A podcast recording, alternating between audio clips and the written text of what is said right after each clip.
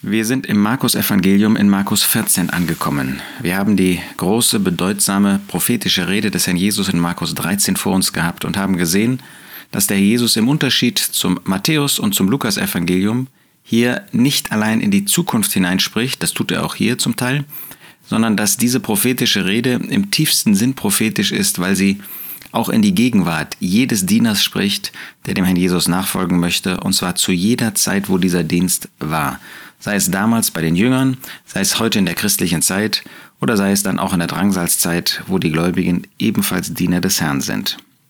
Jetzt kommen wir in Markus 14 zu den letzten Schritten des Herrn Jesus vor dem Kreuz. Das Kreuz finden wir dann im Verlaufe von Markus 15 und hier finden die Vorbereitungen sozusagen statt für die letzten, die einzigartigen, die außergewöhnlichen Leiden des Herrn Jesus selbst wenn man die Leiden am Kreuz einmal separat sieht, insgesamt, wo es nicht immer um die Leiden sühnender Art geht, aber auch da sind die Leiden doch besonderer einzigartiger Art und Weise.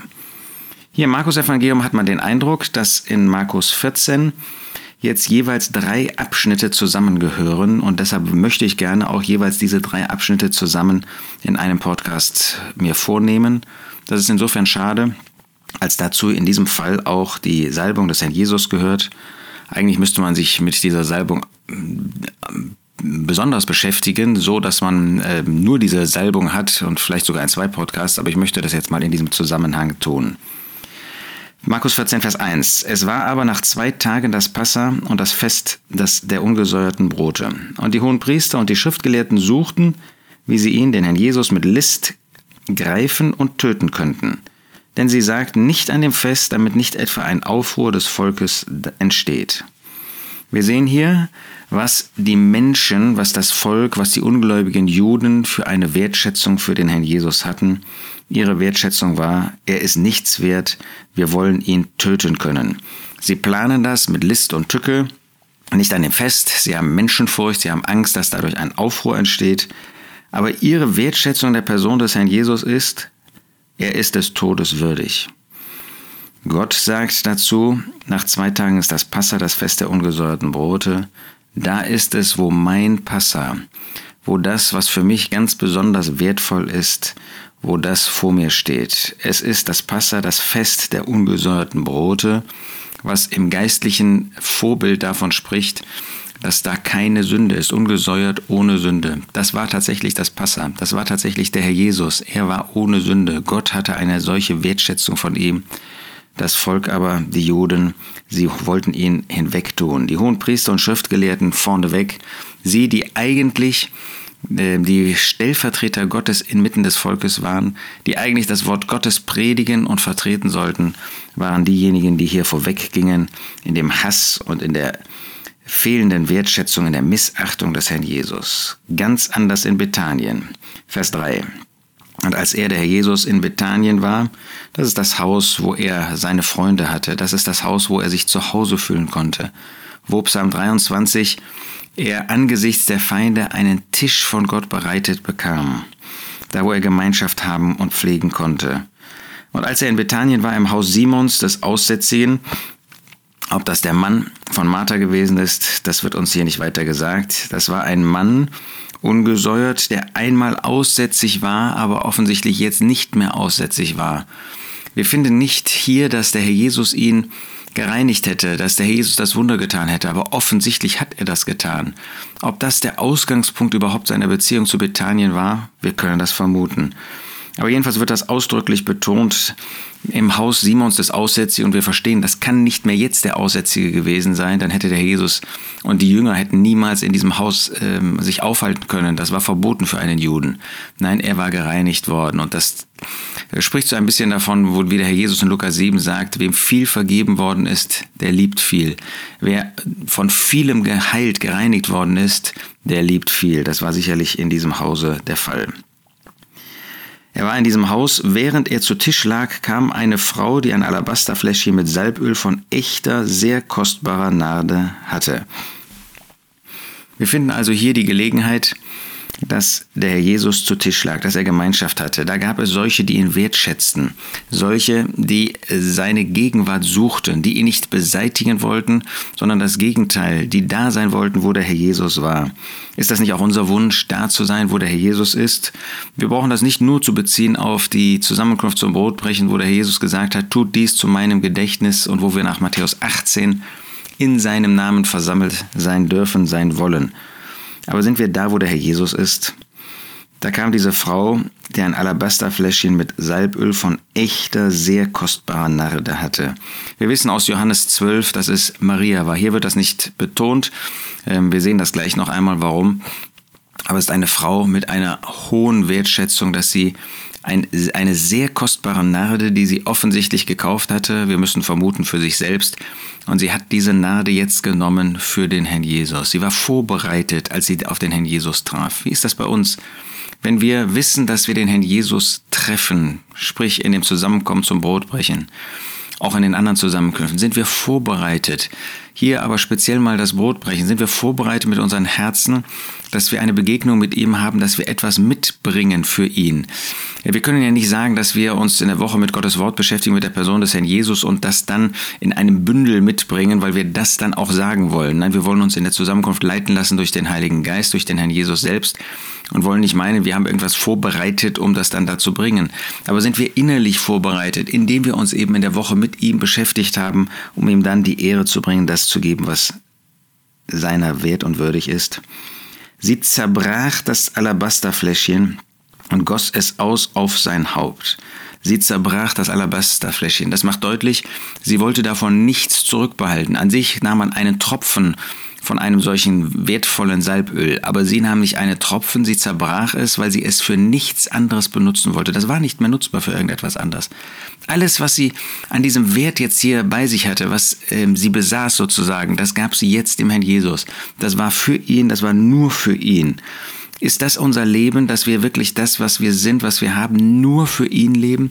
Dass er der Mittelpunkt unserer Herzen ist und dass wir auch, wenn wir dann sonntags zusammenkommen, dass unser Herzen nur für ihn schlagen, nicht an uns denken, nicht an irgendetwas anderes denken, nicht mit anderen Dingen beschäftigt sind, sondern dass wir unser Alabasterfläschchen, haben wir überhaupt eins? Hier geht es nicht um äußeren Wert, das war bei ihr der Fall, sondern um innere Werte. Haben wir etwas, haben wir wie ein wertvolles Alabasterfläschchen mit Salböl, was wir dabei haben und wo wir alles ihm geben, wo wir uns ganz ihm hingeben in unseren Herzen, in unseren Gedanken, auch in unseren Gefühlen.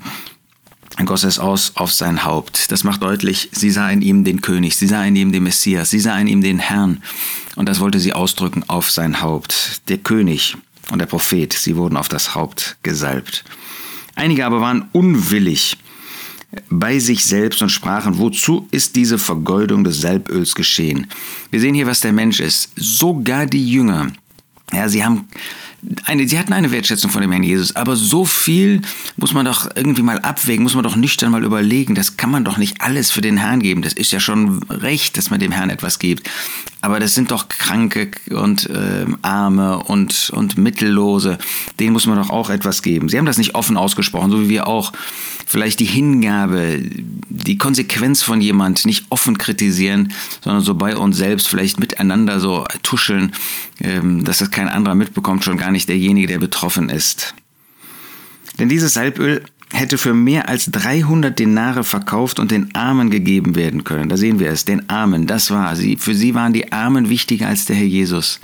Sind für uns auch Personen, so wertvoll es ist, sich um andere zu kümmern, sind die uns vielleicht wertvoller, sind die uns wichtiger als die Person des Herrn Jesus? 300 Denare, das ist ein Jahreslohn gewesen.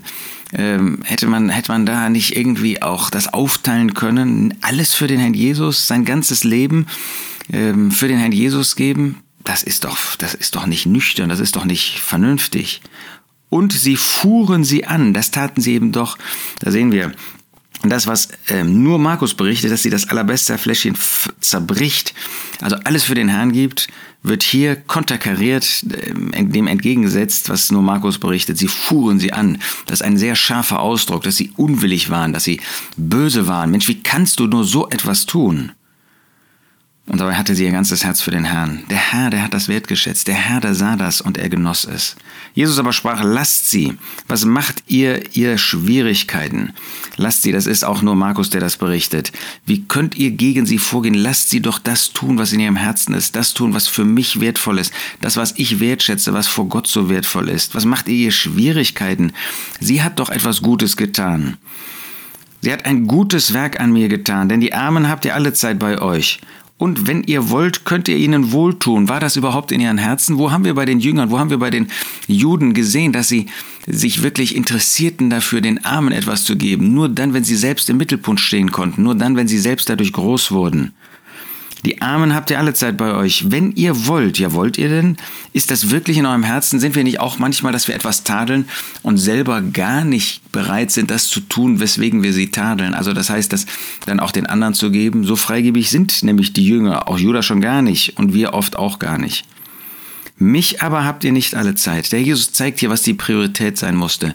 Er war jetzt da, jetzt konnte man ihm dienen, jetzt konnte man ihn zu seinem Begräbnis salben, jetzt konnte man diese Wertschätzung ausdrücken, bald war er nicht mehr da und dann hätte man das nicht mehr tun können. Nur wir können das unser ganzes Leben lang tun. Aber ist der Herr Jesus wirklich der Mittelpunkt unserer Herzen? Sie hat getan, was sie vermochte. Was für ein Urteil über die Maria. Sie hat getan, was sie vermochte. Mehr konnte sie nicht tun. Sie hat alles getan. Das ist 100 Prozent. Das ist eine Auszeichnung außerordentlicher Art. Ich frage mich, ob ich jemals von dem Herrn in irgendeiner Weise eine solche Auszeichnung bekommen werde. Sie hat getan, was sie vermochte. Mehr konnte sie nicht tun. Aber das, was sie tun konnte, das hat sie vollständig getan. Sie hat im Voraus meinen Leib zum Begräbnis gesalbt. Ob sie das wusste, ob sie das instinktiv gefühlt hat, der Herr rechnet ihr das zu. Der Herr rechnet auch uns mehr zu, als was wir tun. Wenn er wirklich der Mittelpunkt unserer Herzen ist, wollen wir ihn nicht von Herzen ähm, anbeten, wollen wir nicht von Herzen unser Leben für ihn, nur für ihn, ganz für ihn leben, für ihn führen. Sie hat im Voraus mein Leib zum Begräbnis gesalbt. Andere kamen zu spät, sie kamen zur rechten Zeit. Andere haben überhaupt nichts getan wie die Jünger, aber sie hat etwas getan, sie hat alles getan, sie hat das getan, was sie zu tun vermochte. Aber wahrlich, ich sage euch, wo irgend das Evangelium gepredigt werden wird in der ganzen Welt, wird auch davon geredet werden, was diese getan hat, zu ihrem Gedächtnis. Jetzt verstehen wir, warum der Name nicht genannt wird. Es geht nicht um Maria, obwohl sie es getan hat. Es geht um das, was sie getan hat. Das, was sie getan hat, ist so gewaltig, dass der Jesus sagt, wo irgend das Evangelium gepredigt werden wird in der ganzen Welt, wird auch davon geredet werden zu ihrem Gedächtnis. Warum? Der Jesus möchte, wenn das Evangelium verkündigt wird, dass wir nicht nur sagen, du kannst Vergebung deiner Sünden bekommen, sondern dass es eine Konsequenz in unserem Leben gibt, nämlich, so wie Maria unser ganzes Leben, alles, was wir besitzen, ihm zur Verfügung zu stellen, für ihn zu tun, für ihn zu leben. Ist das die Predigt unseres Evangeliums?